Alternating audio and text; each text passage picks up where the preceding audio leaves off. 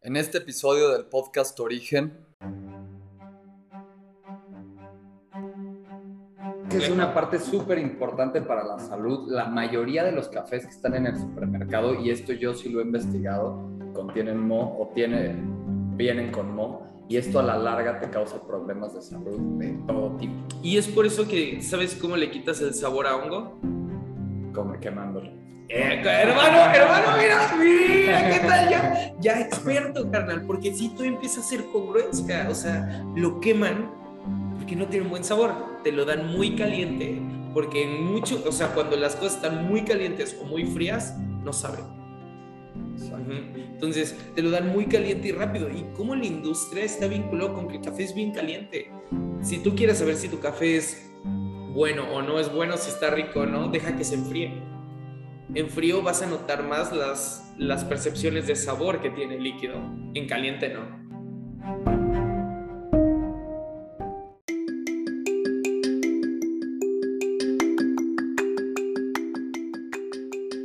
Deporte, nutrición, bienestar, longevidad, prácticas ancestrales, ciencia y más. Mi nombre es Arturo Segura. Bienvenido al podcast Origen.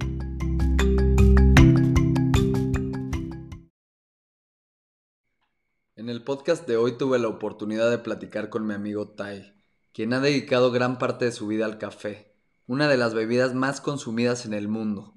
Hablamos de los beneficios que tiene el café y de las repercusiones de salud de tomar un café de mala calidad que puede contener moho, hongo o estar sobretostado. Tai nos enseña cómo elegir un buen café y las ventajas de hacerlo, para ti y para la comunidad. Nos comparte su recorrido y experiencia como barista apasionado, un experto alrededor del mundo del café de especialidad. Hola, ¿cómo están? Bienvenidos al podcast Origen. Estoy aquí con mi amigo Sebastián Lizárraga, el famoso Tai. Él es un experto barista en, café. Tiene, estamos aquí en su, en su lugar, en su cafetería, se llama Sensorio. Tai, a Tai lo conocimos porque mi hermano y yo tenemos un restaurante y mi hermano lo conoció en unas pruebas de café. Eh, Tai estudió gastronomía en la Náhuac, de ahí estudió, se, fue a estudiar este, mm, barismo, barismo, a, El Salvador. Y pues bueno, pues es un experto en el café, trae el café de, de Veracruz, Chiapas, de diferentes partes de México, café de especialidad. Y bueno, prepara tazas únicas, está aquí con nosotros, es si quieren saber algo de café, Tai realmente es la persona a quien acudir. Y pues, bienvenido Tai, ¿cómo estás? Muchísimas gracias, carnal. Un gusto estar aquí con toda la banda de Origen. Un gusto, muchísimas gracias por haberme invitado. Y pues bien felices de platicar, de poderles compartir un poco a la gente que te sigue, a la gente que está interesada en su salud, de qué es buen café, a qué sabe el buen café y vamos a ir platicando acerca de varias preguntas que posiblemente consumidores tienen acerca de qué es buen café, cómo debe de saber y pues ojalá que el día de hoy se lleven un aprendizaje de café diferente. Totalmente. El café es una bebida que se toma casi a la par del agua y pues la verdad es que yo creo que es muy importante conocer el buen café y conocer cómo puede ser benéfico o, o contradictorio en tu salud. Y pues platícanos un poquito cómo llegaste hasta aquí, cuál es un poco de ti, cuál es tu historia, por qué, por qué haces lo que haces y, y, cómo te volviste el experto del café. Buenísimo, pues primero que nada, comercialazo, gracias hermano. Y para todos que quieran seguir el contenido también, estoy como gurú de café. Ajá, ya desde ahí les estoy dando un insight de, de, lo que va a tratar esto. Estoy como gurú de café en Instagram. Y bueno, creo que sí, primero eh, creo que mi misión o porque me gusta el café, creo que cuando yo era chiquito empecé a trabajar en una cafetería. Chiquito, 19 años. Entonces, los 19 años empiezo a trabajar en una cafetería y yo me doy cuenta que mucha gente tomaba café, pero yo probé ese café y a mí no me gustaba. O sea, no me hacía sentido porque todos los días la gente se levantaba y tomaba algo que no sabía tan rico. y me gustaba la sensación que, que, que, me daba el café, pero no me gustaba el sabor que tenía. Entonces, también mucha gente llegaba y me preguntaba, ah, tú trabajas en una cafetería, ¿no? Entonces tienes que saber que es buen café. Y la respuesta a eso era no. No sé, o sea, yo solo voy, pico unos botones, saco tazas, más no sé qué tan rico está haciendo lo que yo estoy vendiendo o no sé si lo que estoy haciendo está bien. A mí me dijeron que picar a máquina salía 30 segundos y eso entregaba, ¿no? Entonces, como que creo que sentí mucha frustración de no poder como explicar, de no entender nada de eso. Y pues eso, así inició el camino, ¿no? El camino de la curiosidad acerca de qué es buen café, cómo debe de saber, ¿no? También me gustaría empezar un poco hablando como introdujiste eh, yo estudié gastronomía, o sea, ya después de eso del café, yo descubro como a los 19 años que me gusta el café, empiezo a trabajar en estas cafeterías y decido irme a, El Salvador a mis 20 años a estudiar esto de café, ¿no? Y, y ya después de eso, al regresar, mi papá me pidió una carrera, ¿no? Ya sabes, para, para poder ser el buen hombre de negocios, me obligó a tener una carrera. Porque pensándolo bien, neta, si me hubiera dejado de estudiar barismo nada más, bueno, o dedicarme al café por mi pasión, creo que las situaciones hubieran sido nada más diferentes, ¿no? Pero me voy a gastronomía y en gastronomía encuentro esta parte de qué es un alimento de calidad. Ajá, y creo que esto va más allá de qué es café, sino que es un alimento de calidad y como yo, para toda la gente que nos está escuchando, les voy a dar tres formas de ustedes poder identificar un alimento de calidad, ¿no? Entonces, yo estudié en una escuela que es como estilo europea, francés, y que te hacen ver que tú puedes tener esta opción de vender alimentos de altísima calidad, de una calidad que ni yo conocía aquí en México. Ajá, entonces, cuando llegó todo eso, yo digo, yo quiero vender un café de esa calidad, ¿no? Entonces, uno de los primeros factores y el más importante para saber si tu alimento es de calidad o no es de calidad es el sabor. El sabor, la sensación que yo voy a sentir en la lengua va a ser lo que me va a indicar si eso es sabroso o no es sabroso. Y cómo, cómo los radioescuchas van a saber si le estoy mintiendo o no. Lo que vamos a hacer es tomen café, tomen una coca, tomen unas papas, tomen un chocolate, cualquier cosa hecha por la industria, ajá, y dense cuenta que cuando lo toman van a sentir en los laterales una salivación. Y posiblemente después de tomar esa salivación, de los dulces también, los tomas y empiezas a salivar, ¿no? Entonces, todos los productos que crea la industria están enfocados, ajá, y que hacemos los cocineros, los chefs, los que nos dedicamos a la comida, buscan hacerte salivar. Ajá que, tengas una estimulación en los laterales. Las frutas, las frutas tienen ese diseño de ser ácidas y luego dulces, ¿no? Y al contrario, el amargor y el salado te secan la boca. Entonces, si yo estoy consumiendo un alimento que me deja la sensación de boca seca, probablemente no estoy probando algo sabroso. Puede que pase muchas veces como en la coca, que es ácida, luego es dulce y te deja una sensación luego medio amarguita, ¿no? Pero eso lo hacen para que después quieras volver a tomar. Ajá, entonces, que nosotros entendamos que es sabroso, ajá, también nos va a hacer... ¿Cómo se siente? ¿Cómo se siente? No solo la palabra, ¿no? En la cabeza que está, sino cómo yo siento que es sabroso, vamos a entender por qué hay mucha gente adicta a la coca porque hay mucha gente adicta a las papitas, porque hay mucha gente adicta a las gomitas, porque la industria sabe la cantidad de azúcar, de ácido que tienen que poner para que se te hagan sabrosas las cosas, ¿no? Y creo que muchas veces nosotros lo ignoramos, la industria del café, creo que mucho tiempo se ha ignorado esta sensación, porque el café está vinculado con amargo y salado, no con ácido y con dulce. Entonces, si tú, radio escucha, ajá, en el canal de YouTube, si estás viendo y tú te estás diciendo, sí, es que ¿por qué tomo café que es amargo y salado? Probablemente no estás tomando un café sabroso. Entonces, ese es la primer indicador. El segundo indicador va a ser que ayude al medio ambiente. Ya no podemos seguir consumiendo alimentos el día de hoy que no tengan una conciencia acerca de cómo fue cosechado, cómo fue crecido, dónde fue y entender que no todo lo que se produce en masa es lo mejor para el planeta. Por ejemplo, ahí te va un ¿Has visto estos de, del vino, no? Que son como nada más siembran puro vino así en hileritas, ¿no? Sí, sí, sí. En caficultores de Colombia yo también he visto eso, ¿no? Eso puede ser una parte como ves que siempre te venden como el orgánico, ajá, o que es... Eso... ¿Es monocultivo, te refieres? Ajá, el monocultivo no es beneficioso tampoco. Ajá. ¿Por qué? Porque estás haciendo un producto que no es sostenible para la naturaleza. El llegar y talar un buen de árboles, el llegar y talar un buen de como de naturaleza que hay para solo poner un cultivo y producirlo en masa, es algo que también daña la tierra. Si te acabas los nutrientes de la tierra, hay que estarlo rociando con pesticidas porque pues, simplemente no es natural.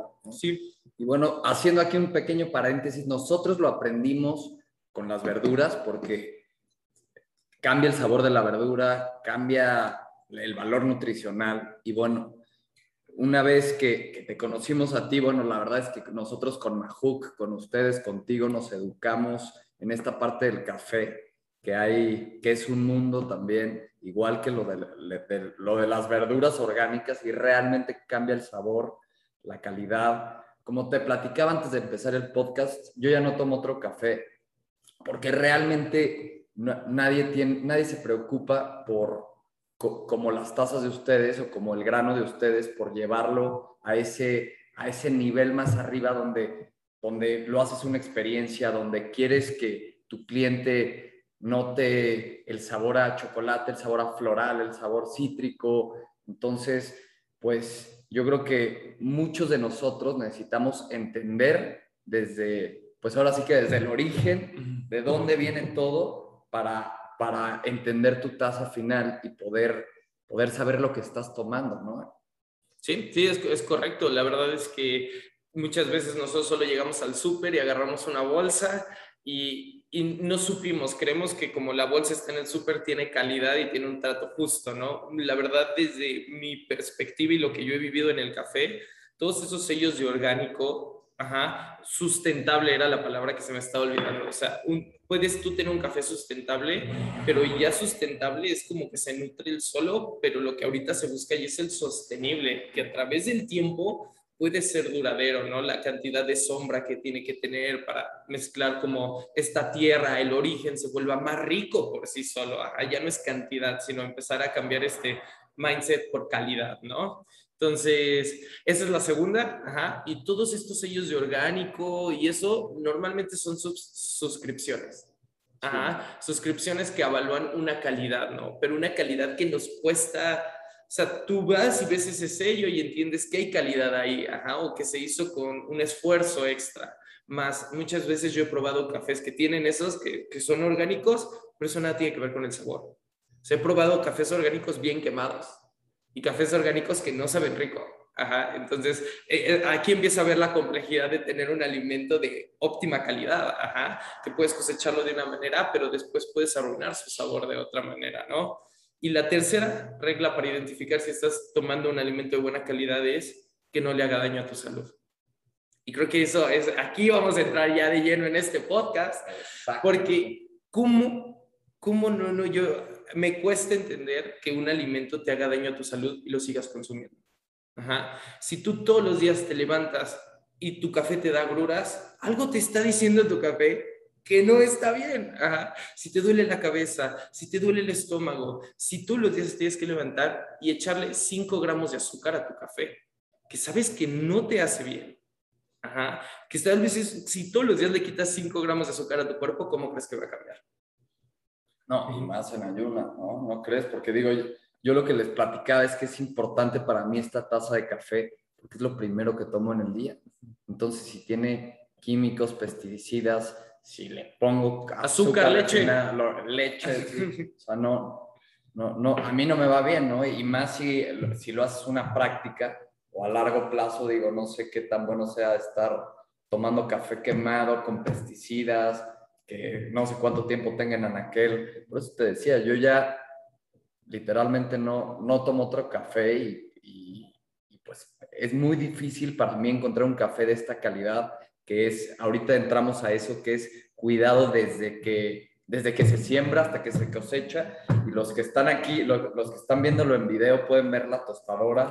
Aquí tiene la tostadora, o sea, aquí se hace todo, todo se cierra el círculo, ¿no? Se cierra el ciclo. yo he visto cómo aquí hacen experiencias de café impresionantes. El que esté escuchando tiene que venir a una. Hay muy poca gente que sabe cómo Tai y sus socios de este tema del café las experiencias puedes ver cómo separan el café antes y tostado, ¿no? Sí, sí, bueno, es muy importante también. Yo ahorita soy el representante de un gran equipo, soy el representante de, de, una cadena larguísima y aquí vamos a entrar a platicar un poco más de qué es el café, qué son los procesos, pero repito, bien importante que se graben esto de cómo saber si un alimento es bueno. Ajá. Y, y, que tomemos conciencia en cada alimento que estamos consumiendo, si en verdad el precio que vale también está vinculado con estas tres situaciones que, que les acabo de comentar, ¿no? Entonces, eh, el trabajo del café, es, es, una línea gigante. O sea, todo, todo empieza en donde se cosecha, ajá, que normalmente son en montañas altísimas, en comunidades en donde no hay muchísima educación. Ajá. Entonces, eh, digamos que traer un insumo ajá, o un grano, una fruta, el café es una fruta, ¿no? Es una cereza, es la semilla de una fruta. Ajá, mejor dicho. Nosotros siempre decimos que es una fruta porque queremos hacerlos vincular que el café sabe ácido y dulce, ¿no? Más dulce. Entonces, el hecho de que es el grano que está dentro de una fruta, eso nos el mover ese insumo hasta acá, Querétaro, y traerlo y moverlo, nosotros digamos que nos mandan el café, ya la semilla en oro, ajá, que es un proceso antes de ser tostada. Entonces, tú tener la posibilidad de almacenarlo, el café en verde, así es el nombre que le damos, el café en verde, para irlo sacando a través de meses, a través de eh, eh, ese café siendo tostado progresivamente, nos ayuda muchísimo a poder mantener la calidad de las tazas. que las sensaciones que tú pruebes al el café sean frescas, sean sabrosas. ¿Cómo sé que un alimento está fresco? Si me hace salivar si se siente jugoso, si se siente dulce, está fresco, porque justo les comentaba, estamos hablando como de lo del almacén, ¿no? Y si yo compro café molido, el molido, pues hay mucha gente que no tiene, no tiene para moler y se vale, ¿no? O sea, pero el, el hecho de comprar un café molido de un súper te habla de que ya van tres meses que ese café se molió. Mínimo. Mínimo. Mínimo, así que es el stock que te pide como el, el el ¿cómo se llama? El, el súper. Y si compras café colombiano del súper, probablemente lleva más de un año de que se molió y se tostó. Entonces, ¿cómo yo le pido un alimento que conserve su calidad después de haber sido pulverizado? De haber hecho así partículas pequeñitas de él y le pido que no se degrade. Es, imposible, ¿no? Entonces, creo que pues la idea de este lugar y de este equipo es hacerles llegar a la gente, el equipo de sensorio, somos somos el equipo de Café Majuk, ajá, que son los maestros tostadores. Ellos se dedican a la parte de traer el grano de diferentes partes de México. Y Eric, es nuestro tostador, ya después lo tuesta en esta máquina. Para los que, para los que nos están escuchando, vayan a YouTube, también véanos por ahí. Chequen el video, la, máquina. máquina. está padrísimo. De todas maneras, ahí también va a estar en Instagram, la subí en Instagram. Okay. Entonces denle like ahí también. Like ahí. cuéntenos qué les parece la máquina, que, que si se les hace bonita. Y justo eso, o sea, ellos traen el café, lo tostamos aquí. Después de eso, nosotros, pues tenemos esta parte que creo que es la que nos distingue muchísimo de, de otros lugares y es la de la evaluación sensorial de nuestro producto. Ajá, nosotros, después de tostar el café, hay diferentes temperaturas, diferentes variables que le puedes dar al tostado de café, ¿no? Entonces, nosotros siempre que hacemos un café nuevo, tenemos, cuestionamos en verdad este es el café, que este sabor me gusta, lo puedo hacer más para que la sensación, para que la gente tenga un sabor de esto, una sensación de lengua en esto. Entonces, por eso nuestro lema es ingeniería de café, el de sensorio y es ingeniería de café, porque tratamos de ajustar esas variables para hacer una bebida, un líquido que sea sabroso. así vamos como a impactar mejor. Entonces, para nosotros tener esa responsabilidad, digamos que tenemos que pedir el grano, tostarlo, después hacer nuestra evaluación sensorial que le decimos cata de café. que no es probar, digamos que uno de espresso y uno de, de 60 y de diferentes maneras, de, uno de prensa francesa. No, nosotros tenemos un proceso de calidad como estandarizado para poder distinguir los sabores que va a tener el café.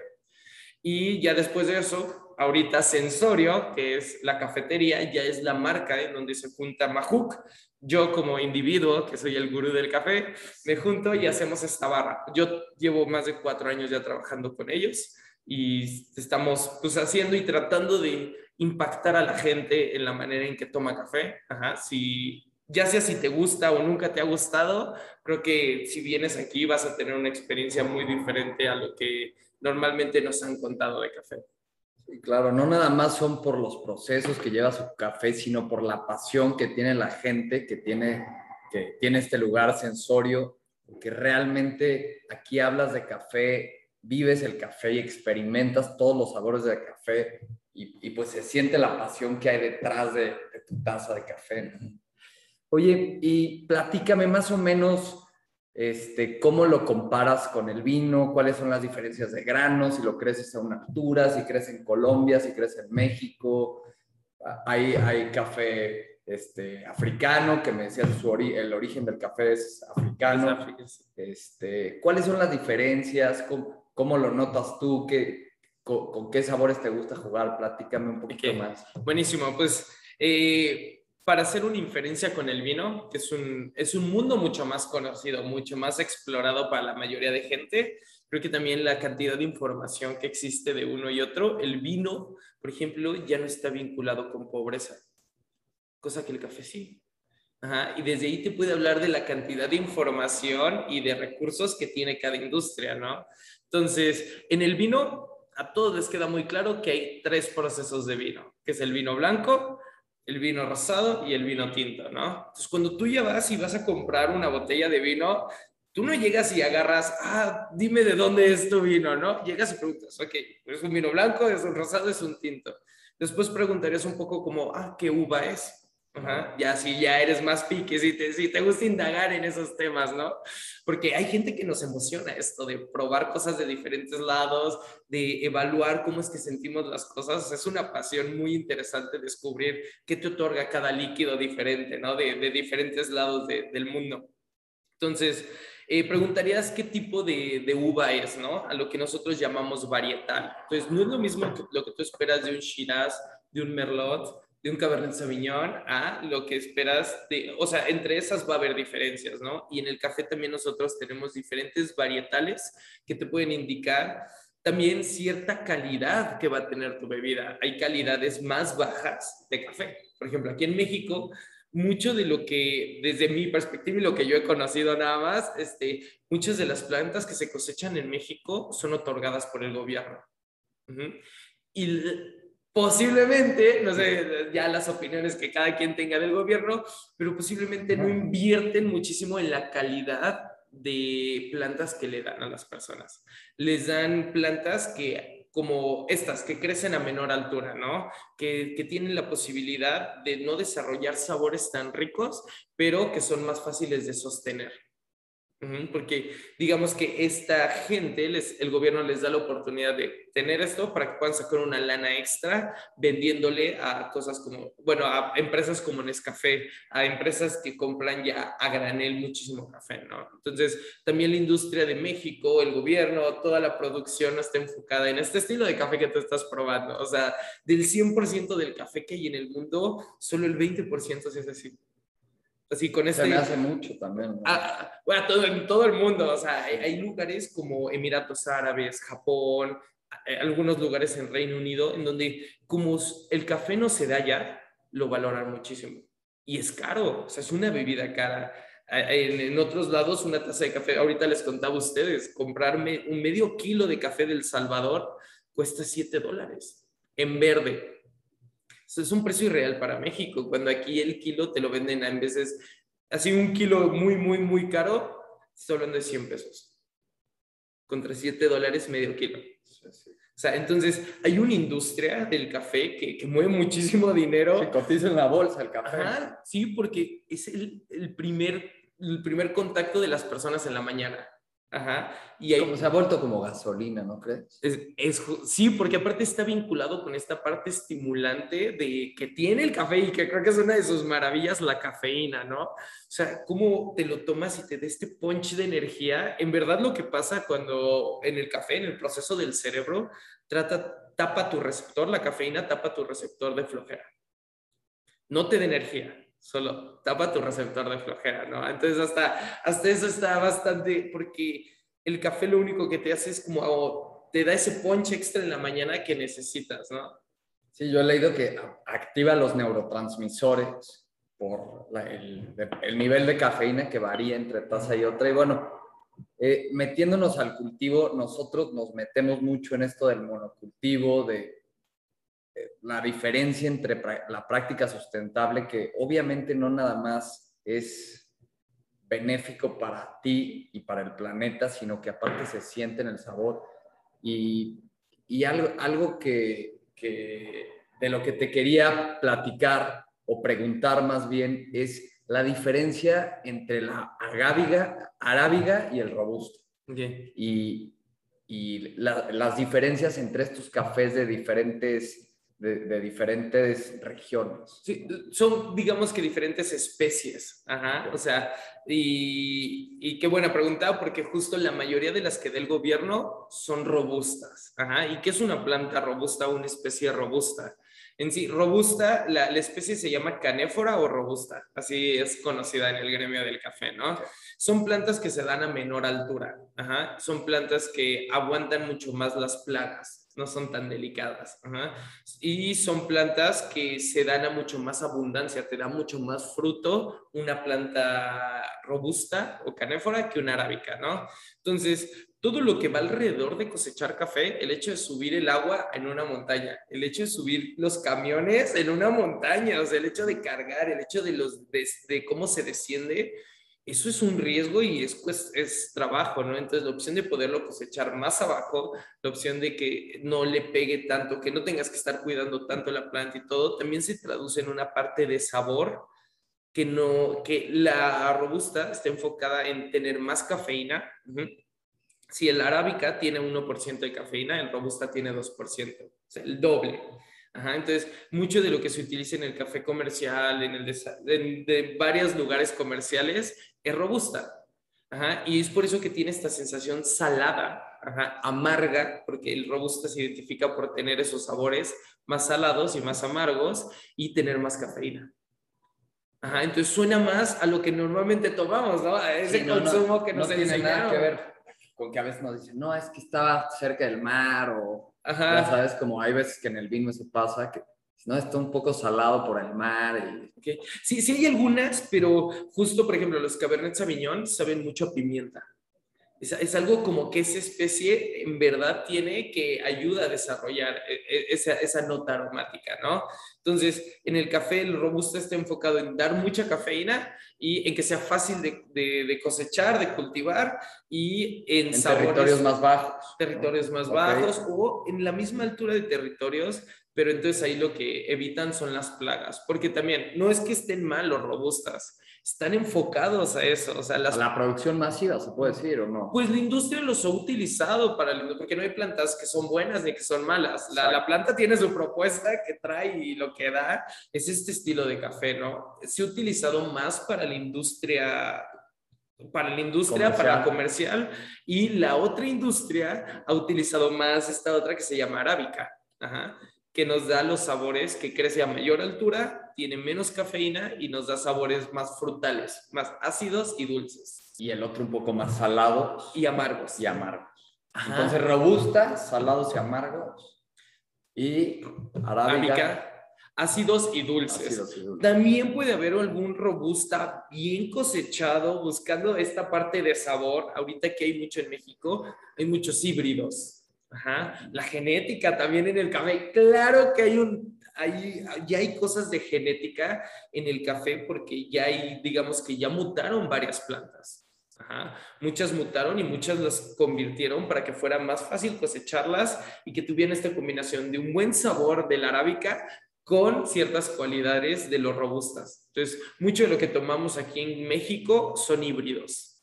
El gobierno da muchos híbridos a, estos como pueblos o a lugares donde se cosecha el café. Y en, lo personal, ¿cuál es tu favorito? ¿Cuál te gusta a ti? Pues, por ejemplo, mi mayor consumo es de arábica, claramente. De hecho, ¿mexicano? Este, sí, aquí en México es imposible, o es muy difícil, no, no es imposible, es muy difícil conseguir café de otro lado. Y esto no, yo no lo digo desde mi perspectiva como de la industria y personal, no creo que sea bueno. Ajá. El hecho de que tú no puedas comparar el sabor de un café de México con uno de Sumatra, con uno de África, con uno de Etiopía, con uno de Brasil, de El Salvador, de Colombia, es como si toda tu vida solo hubieras tomado vino blanco mexicano. O sea, te parecería bien, estaría chido, o sea, pues, sabe rico, pero todo se quedaría en la misma sensación de siempre, chocolates, caramelos amargos. Entonces, creo que el café de... No, no es que el café en todos lados puede saber diferente, Ajá. pero obviamente el probar opiniones de sabor de gente de África, opiniones de, de, gente de Asia, de Sudamérica, cuestiona mucho los tuyos. O sea, cuando tú pruebas un café, un vino que tiene la misma uva, uno en Australia y uno en Chile, te saben diferente. Claro. Entonces, porque también te están ellos contando un poco de, desde su perspectiva, que es sabroso. O sea, los cafés de, de Asia saben luego como a papa. Ajá. Hay, o sea, sabores a ajo. Ajá. Entonces, pruebas esos sabores y terminan siendo sabrosos. O sea, hay cafés que, los de África son florales, por ejemplo, y frutales, súper florales y frutales. Entonces, si tú le dices a un mexicano, ah, un café súper frutal y floral, dice, no, yo quiero chocolates, yo, yo, quiero caramelos, ajá. Entonces, eh, eh, la opción probablemente ya en unos años, esperamos que ya se abra un poco más, está como, lo que hacen es que si quieres traer café en verde, que es la calidad óptima del producto para después poder ser distribuida, le pone, el gobierno le pone un arancel a tu café. Un arancel que muy alto, muy alto que hace muy difícil traer esos y la gente también, todavía no hay una cultura en donde se pague eso, porque en el vino sí hay esa cultura. En el vino sí pagamos estas botellas de, arriba de 500, 600 pesos. entonces, bueno, e, eso es algo como yo visualizo, ¿no? Cómo es que pasa en la industria. Sí, aquí todavía nos falta mucho, mucho esa educación de pasar a... Tengo una cafetería en mente, pero no les quiero hacer publicidad, pero a cualquier cafetería que pasas al drive-thru y que dices, pues dame dos americanos y venga tu reino y, ya, y ya vámonos, ¿no? Y, dices, hay, hay, hay este, empresas o cadenas que, se dedican al café que tienen una muy buena imagen y tú dices, no, pues esto es la buena y esto es el café rico, pero cuando pruebas uno, fue lo que a mí me pasó, que te contaba, cuando pruebas un café de este tipo, lo que te decía, yo ya no tomo otro café y no es broma, o sea, la verdad es que, y bueno, cuando tengo la emergencia y lo tomo y por algo trae, me acabo de acabar el mío y compro otro, digo, no, ¿qué es esto? ¿Sabes? O sea, o sea sí hay una falta y, y yo me considero igual que me acabo de educar en el café, una falta de educación del café y cuando encuentras un buen café, en serio, te cambia la perspectiva, los sabores y creo que también mucha gente en, en, las redes, yo a veces recomiendo tomar cafeína en ayunas y me dice, las agruras y quién sabe qué, a lo mejor no sé si se deba a qué café estás tomando, ¿sabes? Sí, sí, sí, también. Entonces les digo, no, pues quién sabe qué café te tomes tú, si a lo mejor, o sea, todavía seguro hay gente que compra el café soluble y vámonos, ¿no? Y todavía le ponen de las lechitas esas que están empaquetadas en paquetes como personales, que hermano, eso no es un café, ¿no? Sí, sí, pues, eh, bueno, varias cosas interesantes. Creo que lo primero es esto del café soluble. Mucha gente sigue consumiendo eso. Entonces ahí les va un buen insight para cada vez que lo tomen. Están probando café sabor guerra.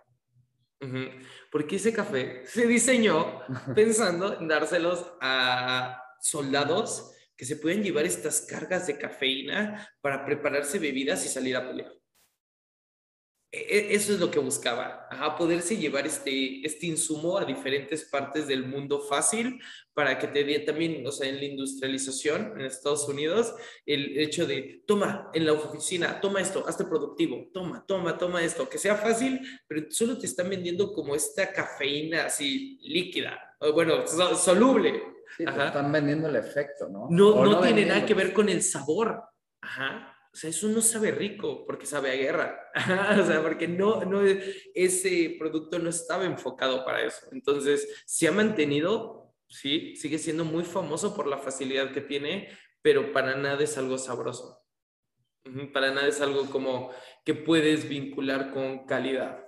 Sí, por eso, por eso yo creo que es muy importante que si no son de por aquí o lo que sea, que se acerquen con su barista experto y le pregunten acerca de un buen café porque te cambia totalmente la experiencia y la forma de ver el café, ¿no? O sea, digo, digo por lo menos a mí, me, yo después de haber probado una taza buena de café, me sentí un ignorante completo de haber, después de tantos años, pasar por mi café de, americano a las cadenas estas que decía, no, no sé qué estaba tomando, ¿no? Sí. Y a veces, pues obviamente, si, si no está bien tratado, pues te da unos crashes o, o te hace sentir como, pues ahora sí que te pega diferente, ¿no? Sí, sí, sí, sí, correcto. La calidad, o sea, siendo muy sinceros, la cafeína es una droga, ¿no? Es una droga aceptada como el paracetamol, como cosas para las agruras, todo eso se vale, ¿no?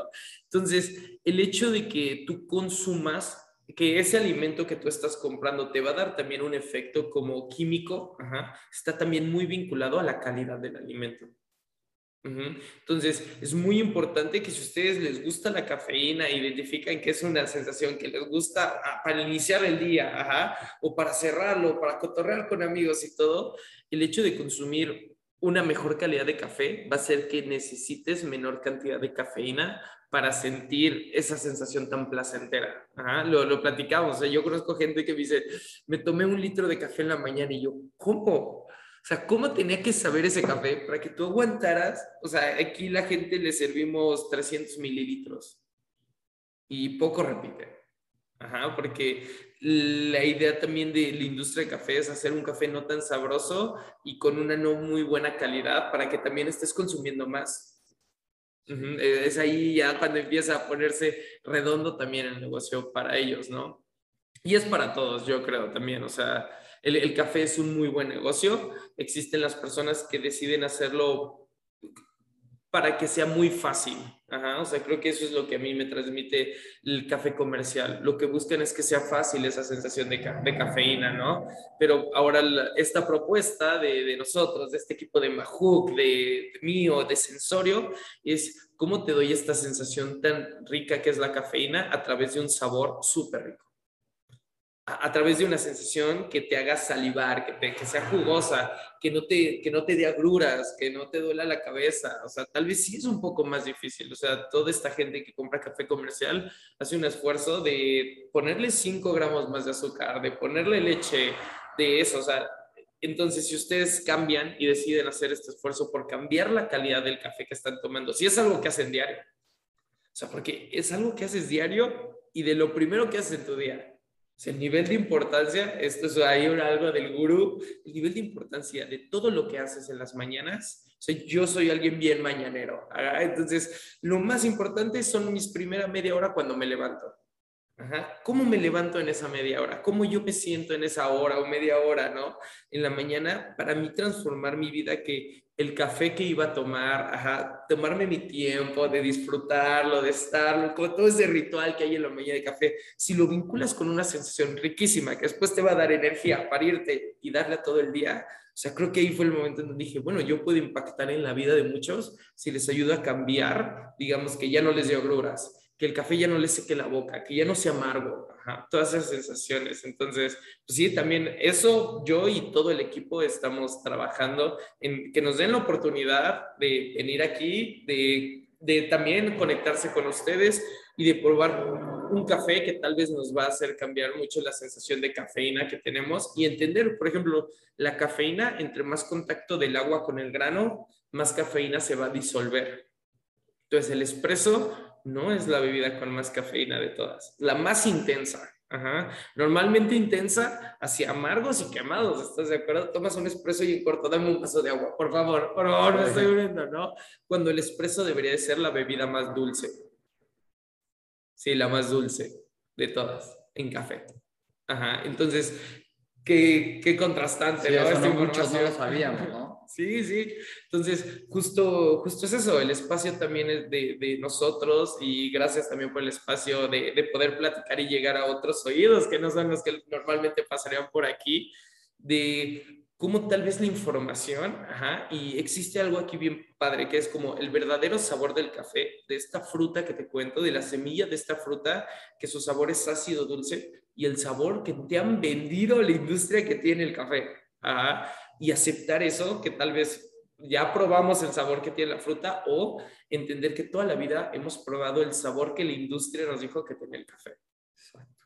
Yo creo que es un ganar-ganar por muchas cosas, por la tierra, por nosotros. Nosotros tomamos muy en serio lo, lo, que nos metemos a nuestro cuerpo, las rutinas que hacemos en la mañana y por eso le damos tanta información y una connotación de salud al café, porque realmente es lo que yo les platicaba, el momento que me hace feliz en el día, justo este, este me está sirviendo una tacita aquí de, de, café.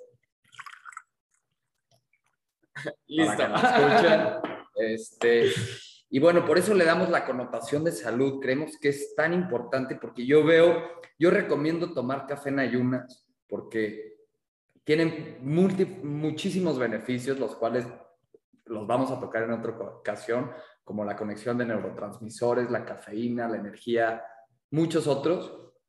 Y entonces, es tomar una buena taza no nada más impacta bien al medio ambiente y a tu salud, sino que, que en tu rutina de la mañana empezar bien con algo que te estás consintiendo, que sabes que es para tu cuerpo, que lo haces todos los días. Digo, no hay, no, no, te puedes pasar esto de largo y, y, decir, bueno, tomo buena agua, dormí bien y luego me metí un café que, que, quién sabe qué tiene, ¿no? Porque sí es lo primero que, o sea, es muy importante, es lo primero que nos metemos al cuerpo. Y, y, digo, como yo hay muchísima gente que nos hace feliz una taza de café, ya sea solo, compartirla con tus amigos, este, y es lo mismo que la agricultura, como decías, el monocultivo. Entonces, este, pues sí me gustaría que me platicaras más o menos tu rutina, cómo la haces, por qué la haces, si te dan agruras, si lo tomas en ayunas, y de ahí que te pasaras un poco al tostado, a, cómo lo reciben, cómo lo tuestan, porque eso yo cuando lo vi a mí me interesó muchísimo, espero no perderte con tantas preguntas, pero me gustaría compartir si a ti te dan agruras, si te lo tomas en ayunas, y, y, cómo impacta a ti a tu salud un buen café y de ahí pasarnos a todo este tema de, del tostado, de por qué tus productores te lo entregan fresco, por qué lo pides así, todo este tema, ¿no? Perfecto, perfecto. Vamos a ir. Que no se te olviden, porque se me olvidan a mí. ¿eh? Ok, Pero la primera, la primera, ¿cuál era, hermanito? Este, tu rutina de la rutina, mañana. De si lo tomo cuando... En ayunas, ¿cómo lo sientes tú? ¿Por qué lo haces así? Mucho tiempo de, de, mi vida sí tomé café en la mañana, sí, lo primero que hacía, y aparte, pues me encanta esto, o sea, hacerte bueno en algo es constante práctica. Ajá. Entonces, claro que me iba a ser bueno si todos los días me levantaba a hacer una taza, ¿no? O sea, era constancia, nada más. La vida me enseñó, la vida me enseñó otra vez eso, que solo era levantarme en las mañanas darme un momento y preparar por años, años de mi vida, lo primero que hacía era levantarme y hacer una taza. Y todavía ya no es lo primero, también eso ha cambiado, pero este, sí lo hice. Y creo que, creo que al final, o sea, tu cuerpo te está diciendo, el hecho de, de que te den agruras o que te duela, o sea, o que te, el café te esté lastimando, ajá, yo creo que no es, puede ser de dos, o es culpa del café, ajá, o es culpa quien está decidiendo tomar ese café. Ajá, entonces, eh, el hecho de que yo la neta no sabría decirte si está bien en ayunas o no, yo lo he tomado y a mí este no me hace daño. O te das cuenta que yo llevaba unos dos, tres años sin hacerme una limpieza dental, ¿no? Y yo dije, ay, qué pena, yo tomo un buen de café, ¿no? Esta, esta cultura de, no, es que si tomas, me tomo unas siete tazas diarias, ajá, o sea, y estoy en contacto tomando todo el tiempo. Y dije, voy a traer una capa de de sarro, de no sé. Y cuando llegué con mi dentista me dijo, no, no tienes tanto. Entonces yo fue así como, pues es que sí, o sea, tal vez es el café que está quemado, tal vez es el café que está, sí, quemado, el que mancha los dientes, no el café. Ajá. Porque si todo el tiempo has comprado de los de súper y eso, es que tú no has probado otro estilo de café, ¿no? Entonces, todas esas cosas que vinculamos negativas, porque tú puedes ver, toda la gente que ha tomado café ha tenido una situación negativa con él. A muchos les ha dado acidez, muchos les ha pegado mucho la cafeína. O sea, la verdad es que es un brebaje bastante difícil de preparar y que tiene pues, su calidad de sabor y también su calidad de como de droga de cafeína. entonces, creo que es muy importante. Yo veo mucha responsabilidad en eso y creo que como entender que una cosa es la calidad del café y que eso también se va a vincular a que no tengas estas sensaciones negativas, aunque te lo tomes en ayunas. Si tú acostumbras a tu cuerpo a tomarlo en ayunas y él lo recibe, bien, o sea, buenísimo, se puede. Veo más difícil que algo con un mal sabor, que algo que sabe a guerra, que algo que tiene esas cualidades de viejo, es más fácil que te dé agruras, es más fácil que, que tengas estas situaciones negativas con él.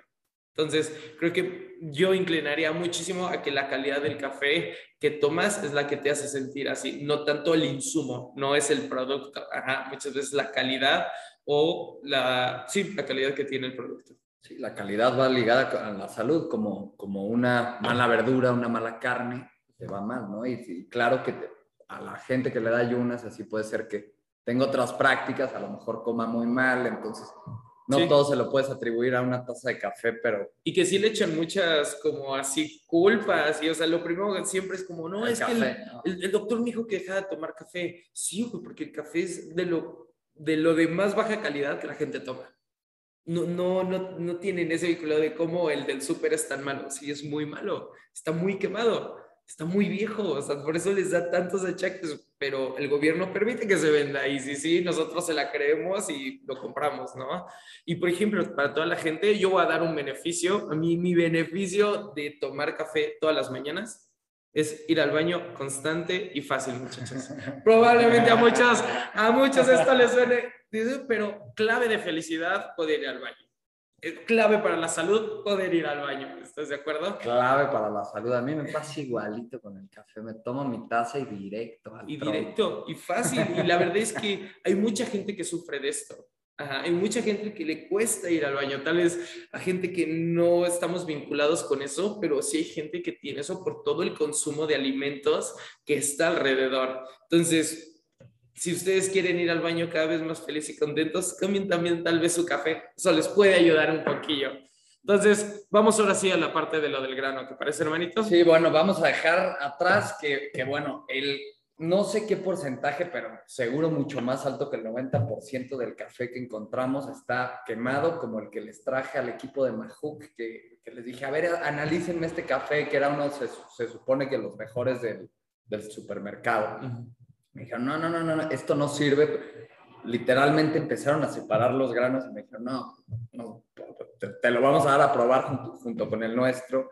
Y ahí fue donde dije, aparte tenía muchísimas bolsas, dije, ¿qué, qué acabo de hacer? ¿Qué compré? compré? Porque tú crees que es un buen café, a veces ya sabes que toda la envoltura nos lleva o, o, que, o ese sello de orgánico que quién sabe ahorita cómo funciona el orgánico, si está pagado el sello de orgánico, ¿no? Ya, o entonces, no lo sabemos, pero bueno, entonces esa es una característica del café, como de las verduras que no vemos, que el noventa y tantos por ciento está, es de baja calidad, ¿no? Este, y la otra es que quiero que, nos platiques cómo es el proceso de ustedes cómo y por qué, desde, desde que piden el grano, a quién se lo piden y por qué se lo piden, luego que me lleves al tostado, cómo lo tuestan, por qué lo deciden tostar así y hasta el consumo final. Si me puedes dar como un pequeño viaje aquí. Excelente, pues creo que muy padre eso que comentas y todas las personas que tengan esta misma duda y quieran vivir esto, creo que la cafetería y el lugar es el espacio para verlo tanto visualmente, pero aquí yo les echaré una narración de un poco de lo que, de lo que ustedes pueden venir a vivir aquí, ¿no? Y nosotros recibimos el grano de diferentes partes de México. Cuando nosotros compramos grano, estamos buscando diferentes perspectivas de sabor para ofrecer a los clientes. Ajá. Entonces, más que también como querer trabajar con una región. Majuk es una marca de dos chicos que nacieron en Chiapas. Entonces, sí, su idea empezó mucho en la parte de queremos apoyar a Chiapas, ¿no? Y queremos apoyar a, a, nuestro origen, a nuestra tierra. Pero el café va mucho más allá, de todavía esto de querer ayudar y de vincular, de, ah, voy a apoyar a los productores.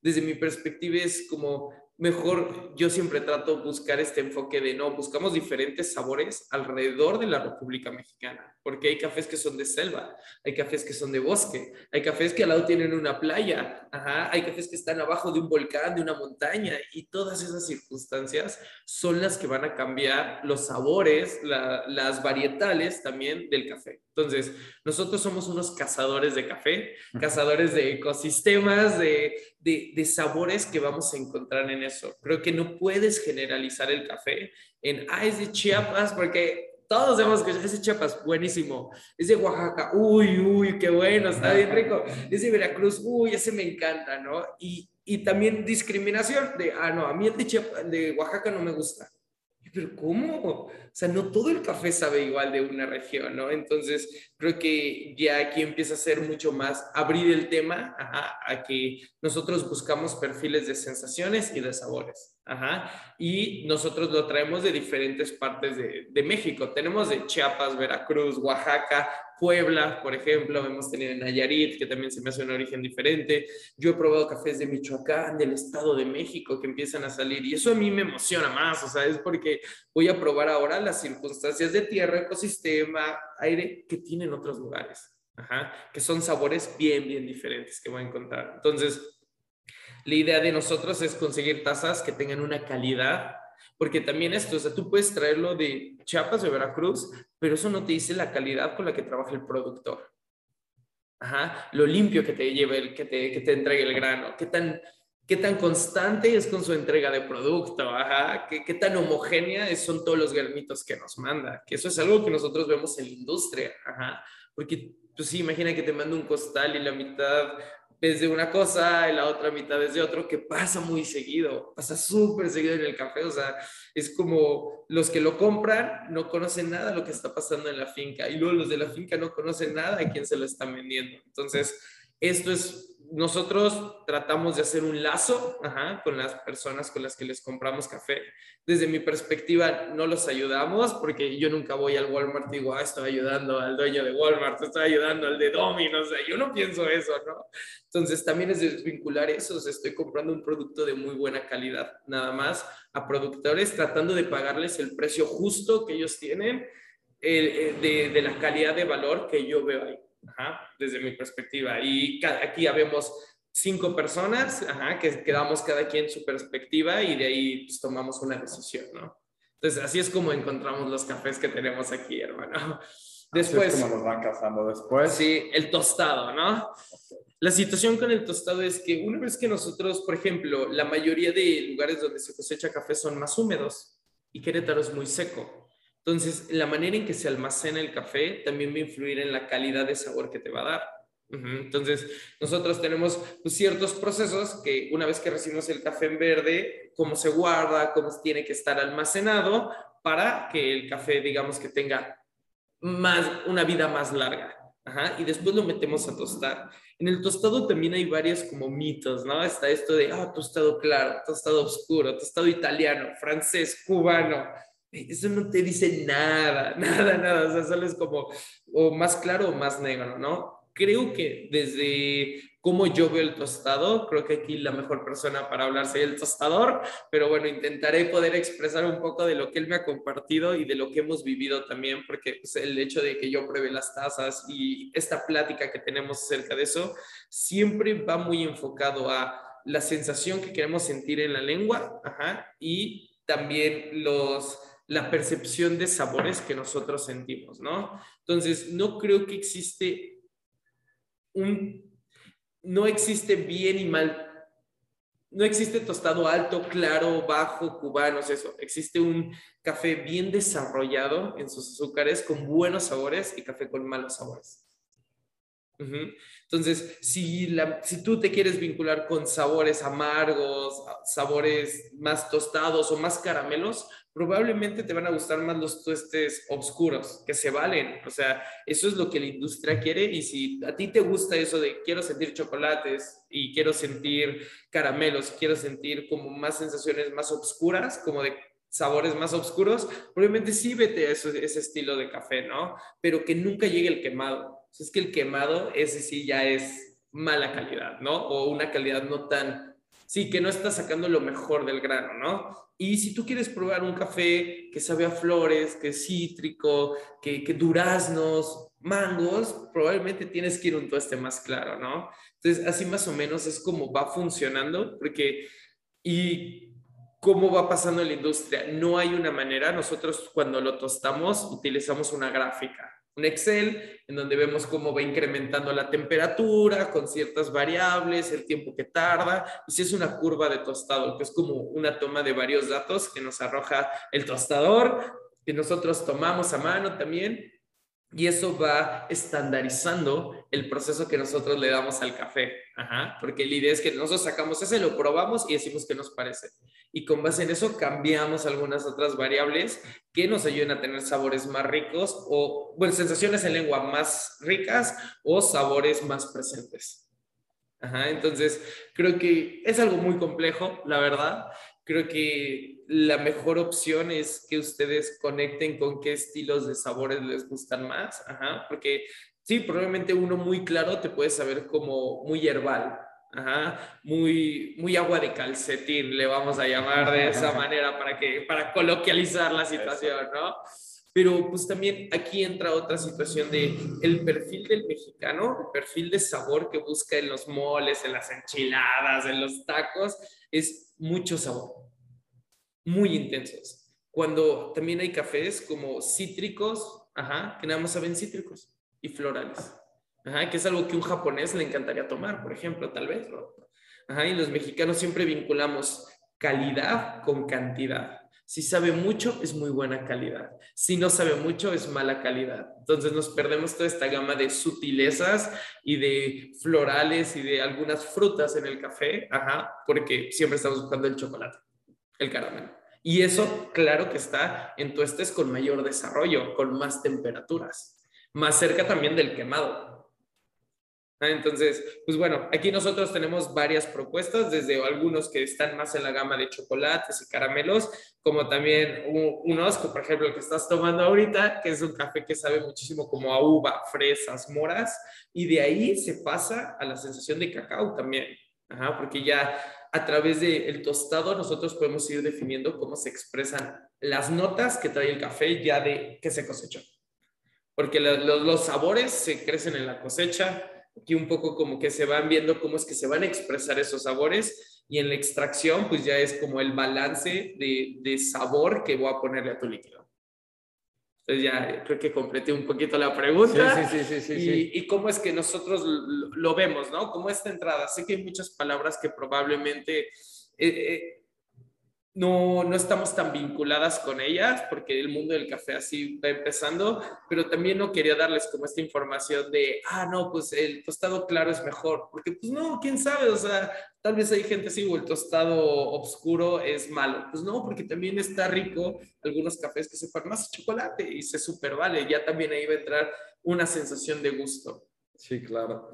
espero pudieran probar este café que me preparó aquí Tai. Está delicioso es, a mí me sabe frutal y, con notas florales, como dices. Este, y pues bueno, a mí me cambió totalmente la, la manera de ver el café, la manera de sentirlo y la manera de vivir el café. Pero me gustaría algo para la gente que nos está escuchando, ¿cómo le podrías dar algún consejo de si a lo mejor no puede, ahorita no tiene la manera de pedir su café ascensorio o al que a, a, Majuk, o, a Origen, este, ¿cómo les puede recomendar una, seleccionar su café?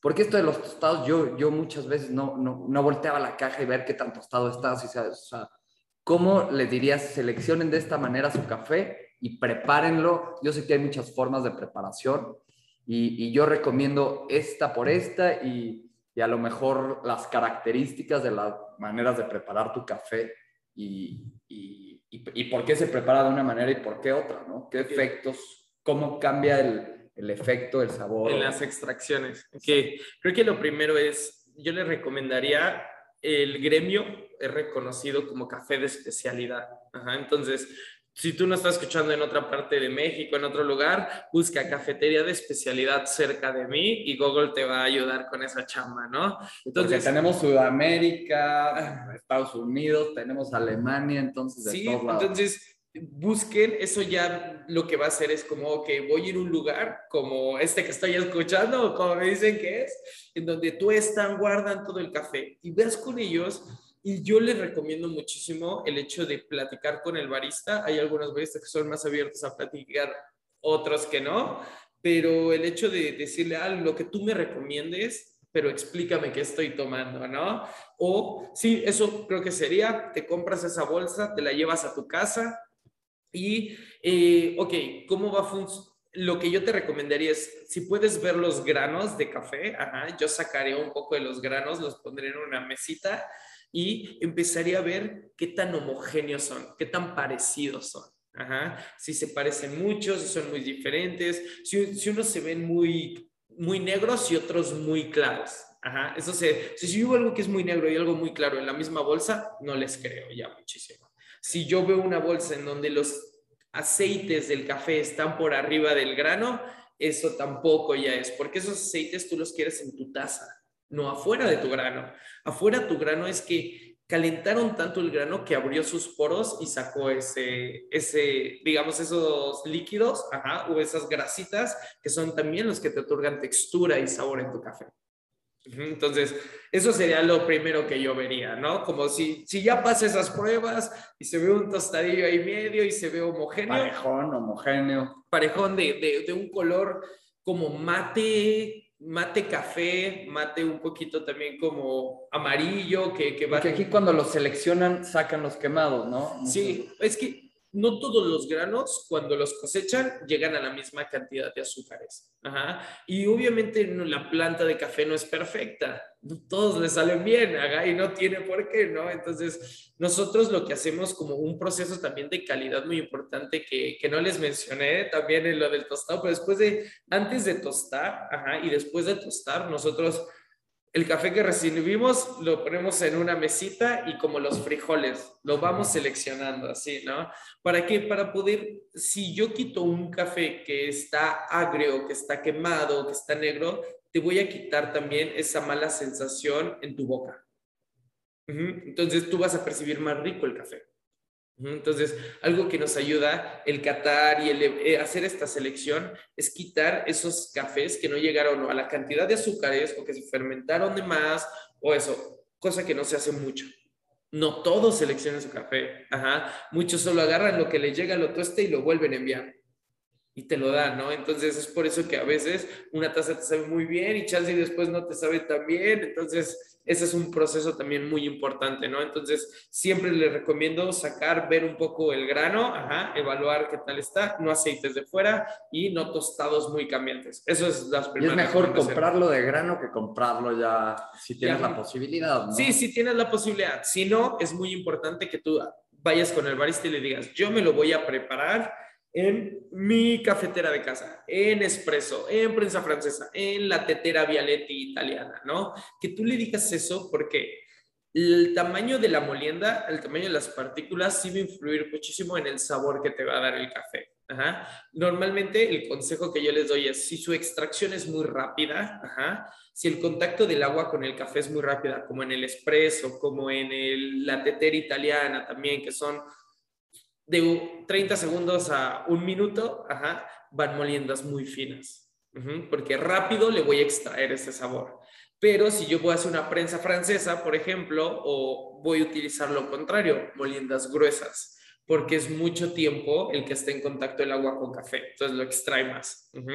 por ejemplo, las, las cafeteras de casa llevan una molienda es que, es que hablar de moliendas es bien utópico, o sea, porque justo también nosotros cuando veo recetas, como te voy a decir, es media fina. O sea, eso no te dice nada, entonces... No te especifica mucho, ¿no? Digamos que como una sensación arribita de lo arenoso, ajá, pero no granos, así, ves que la de... Yo describiría más como, como grava, como granulienta, la de la prensa francesa, y algo como arenoso, lo que yo metería a una cafetera. Sí, un poquito arriba de arenoso. Y el espresso ya sería polvo. Ajá, casi, casi. Entonces podemos identificar ese café y, y en la bolsa, en, si, si lo único que tienes ahorita es un supermercado, ¿cómo puedes darte cuenta en la bolsa cuál es un café un poco de más alta calidad o, o crees que sea complicado? Sí, es complicado. Complicado. Porque, por ejemplo, ¿qué pasa? La imagen en el café le meten más a la imagen que al café. Ah, sí, sí, es que está cañón. O sea, la etiqueta, la bolsa te cuesta a veces más que el insumo. Sí. Sí, o sea, le meten más ganas al diseño que va a tener afuera que aprender de café. Y no porque no quieran, la neta también aquí hay algo bien importante. No es que la gente no quiera saber de café, es difícil, es muy difícil. Yo ya te les conté un poco de todo el esfuerzo Sí, que se he ha hecho. vuelto tan comercial que Sí, y que hay tanta demanda. Entonces, pues, si le ponemos una etiqueta bonita y hacemos diseños alrededor de eso que atraiga a la gente, pues no lo compran, sí. Así son las mejores marcas. Muchas, no todas, hay muchas y, y también se vale. O sea, también es, es muy justificable, pero comprar algo, a- es que es- eso yo, por ejemplo, tengo mucho. O sea, que no puedes ver el café antes de comprarlo, porque todas son negras o todas están tapadas. Entonces, como tú no vas a comprar fruta sin verla. Exacto. Tú no compras verduras sin verlas. O sea, es, es una locura porque no, no, no vas a entender, entonces solo le crees a lo que te dice la bolsa. Y ustedes vayan y lean las descripciones de las bolsas de, de café del súper. Más rico, más intenso, más fuerte, más cafeína, más sabor de origen. Más... Y te rematan con el sellito de orgánico, ¿no? Sí, sí, y dices, "Güey, pues es que no me está diciendo nada de sabor, solo me dice mucho, mucho, mucho es mejor. Bien, bien. Porque estudiaron que eso es lo que queríamos escuchar. Ajá, Porque al mexicano le gusta la intensidad. Ajá, Calidad lo comparan con cantidad. Calidad con intensidad. Para que sea muy bueno, tiene que saber mucho. Entonces, eso es lo que te escriben ellos en el texto. Y, y sí, eso, eso es una locura. Sí, está abiertamente, es abiertamente público que la industria alimenticia quiere que volvernos adictos para ser consumidores fieles, ¿no? Sí, sí, sí, sí, sí. Entonces, creo que también ahí lo que yo les recomiendo es suéltenlo, muchachos. En el súper no hay buen café. No hay. Lastimadamente, es difícil. Abran la bolsa de café en el súper. ¿Qué, qué pueden hacer? Y también esto es, busquen cafeterías de especialidad. Pueden ustedes pagar envíos de cafeterías de otros lados, de tostadores de otros lados, probar diferentes ya a través de internet. Sí, si puede ser de aquí, yo les recomiendo que sea de aquí. Este sí es un súper café. arroba café majuk, arroba sensorio. Ahí nos pueden hacer pedidos de café y nosotros se los mandamos. Eh, intentaremos hacer. Lo vamos a tener ahí directamente en la página de origen para que la chequen también. También si quieren café de origen, trabajan con nosotros, entonces... De hecho, todo es de ellos, no, no tomamos ni comercializamos algo que no sea aquí de nuestros amigos expertos, pero bueno, volviendo al tema, este, pues sí es súper importante por todas las, las prácticas que lleva pues el grano, igual, importantísimo esto que mencionas, el no ver tu grano es como no ver los aguacates o plátanos que te vas a comer, ¿no? Llegan y a lo mejor estás podrido, pues te los comes, Y, hermano. y pasa, la mayoría del, del café que hay en el súper a veces tiene hongos. Sí tiene mo, ¿no? Ajá, Eso, eso sabe sí como a tierra. Cuando tú dices, ah, este café sabe como a tierrita, como a, huele como a tierra mojada, es hongo. Qué bueno que tocaste ese tema, porque la mayoría del café, eso sí lo he investigado, tiene mo, ¿no? Sí, uno de los procesos más difíciles que tienen los que cosechan café es que es una cereza que la mojan y después la secan.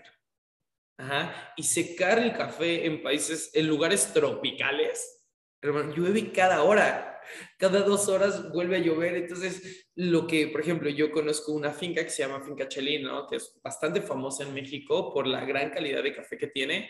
Y una de, de las cosas así que yo vi en esa finca que tenía una calidad muy alta en su café o que les daba una calidad, es que si llovía recogían el café. Y ellos solo secaban su café en ciertos horarios que sabían que pegaba el sol de, de, digamos, de buena cantidad. Porque también, ¿qué pasa? Si yo dejo el café explanado así y lo dejo que amanezca, el rocío, esa agüita, cae en el café y empieza a hacer el hongo. Sí, claro.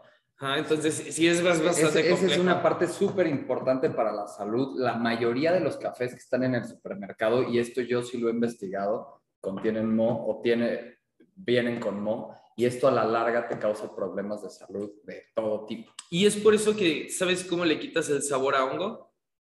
Como quemándolo. Eh, hermano, hermano, mira, mira, ¿qué tal? Ya, ya experto, carnal, porque si tú empiezas a hacer congruencia, o sea, lo queman porque no tiene un buen sabor. Te lo dan muy caliente, porque en mucho, o sea, cuando las cosas están muy calientes o muy frías, no saben.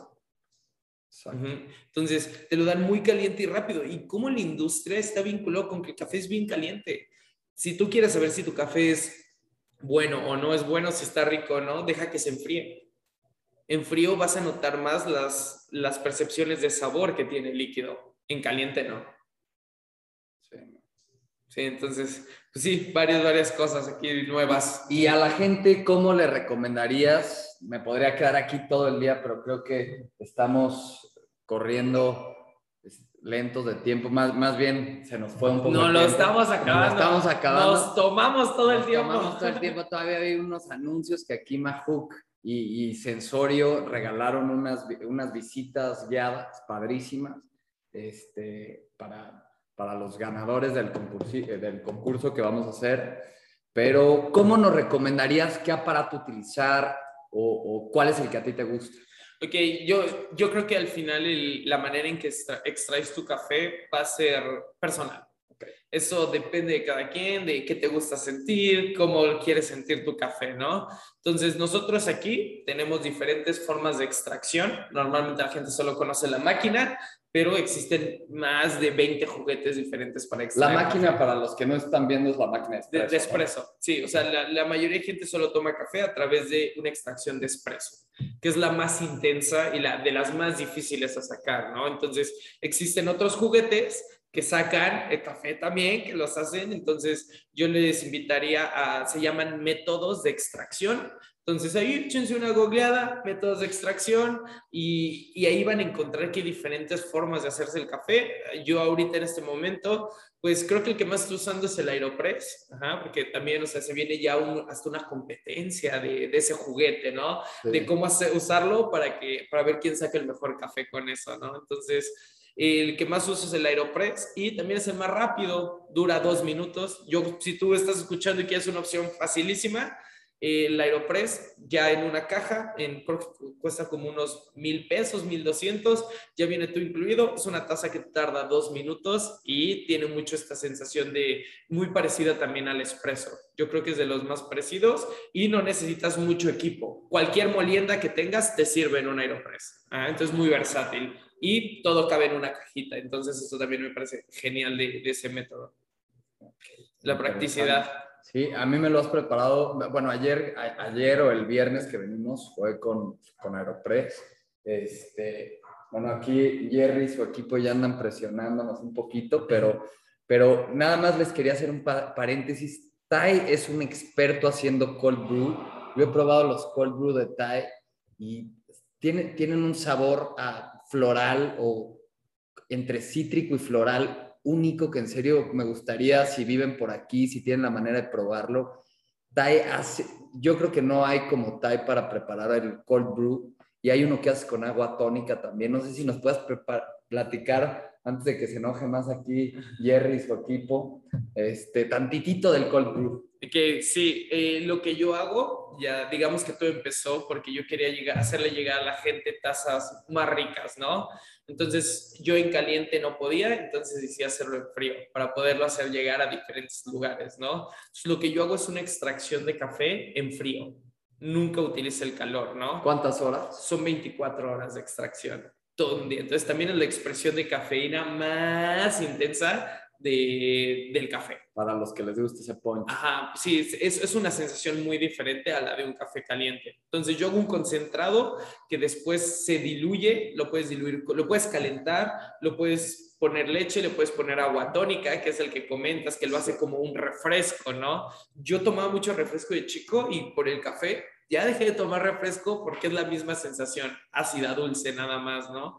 Entonces, eh, eh, lo que yo hago es este concentrado de café que tú puedes tener en una caguama en tu casa y me dejas esa tarea a mí de hacerte el café todos los días, ya solo te levantas, abres la caguama, te sirves y tienes esa expresión de café hecha y diseñada con base a tener un buen sabor. Ajá, entonces ahí arroba gurú de café, los que quieran. Arroba gurú de café y le pueden preguntar la metodología por ahí, yo creo que se las puede compartir. La verdad es que, rapidísimo, yo me animé a conocer a Tai cuando probé su café, ni siquiera yo estaba en el restaurante, estaba mi hermano, llegó. A mí me encanta el cold brew, he tomado desde hace muchos años cold brew. En California y ves estos lugares de cold brew. Yo me puedo decir el experto en el cold brew cuando probé esto tan diferente fue cuando dije, yo quiero conocer a Tai. Gerardo, mi hermano Jerry, aquí que está presionando porque ya acabemos, nos, me, trajo a conocer a Tai y bueno, de ahí viene todo esto. Y pues Tai y su equipo nos han educado en este tema del café, que es interesante, esencial en la salud, mínimo en los que consumimos estas cantidades de café. Y pues visiten la página de Tai, háganle todas las preguntas. En serio, es súper interesante. Tai es pura sabiduría en este tema. Este, yo la verdad no conozco que nadie, a nadie que sepa lo que sabe estas personas, Tai y su equipo, acerca del café y que lo preparen de esa manera. Si tienen la oportunidad de pedir café de aquí, probar el cold brew de Tai, se lo recomiendo.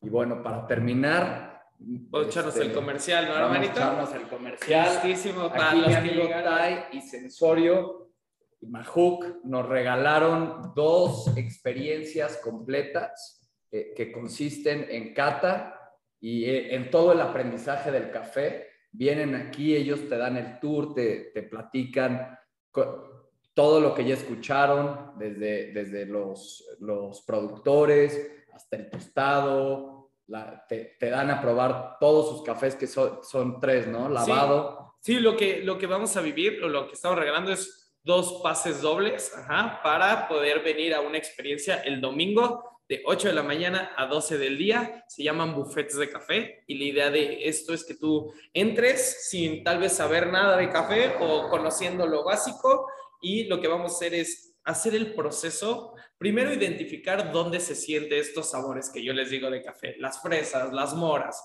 porque no se sienten en la lengua. Es un spoiler, ¿eh? Para los que llegaron hasta, hasta este punto del podcast, muchas gracias. Y la verdad es que no se sienten en la lengua. Entonces, ¿dónde se sienten? Entonces, tenemos una actividad sensorial de cómo es que nosotros sentimos y percibimos sabores. Les cuento un poco de la evaluación sensorial. Eh, hacen el proceso que nosotros hacemos para cuando compramos cafés. Ajá, que es la cata. Los guiamos a través de qué son las cosas que nosotros evaluamos para saber que es un café rico.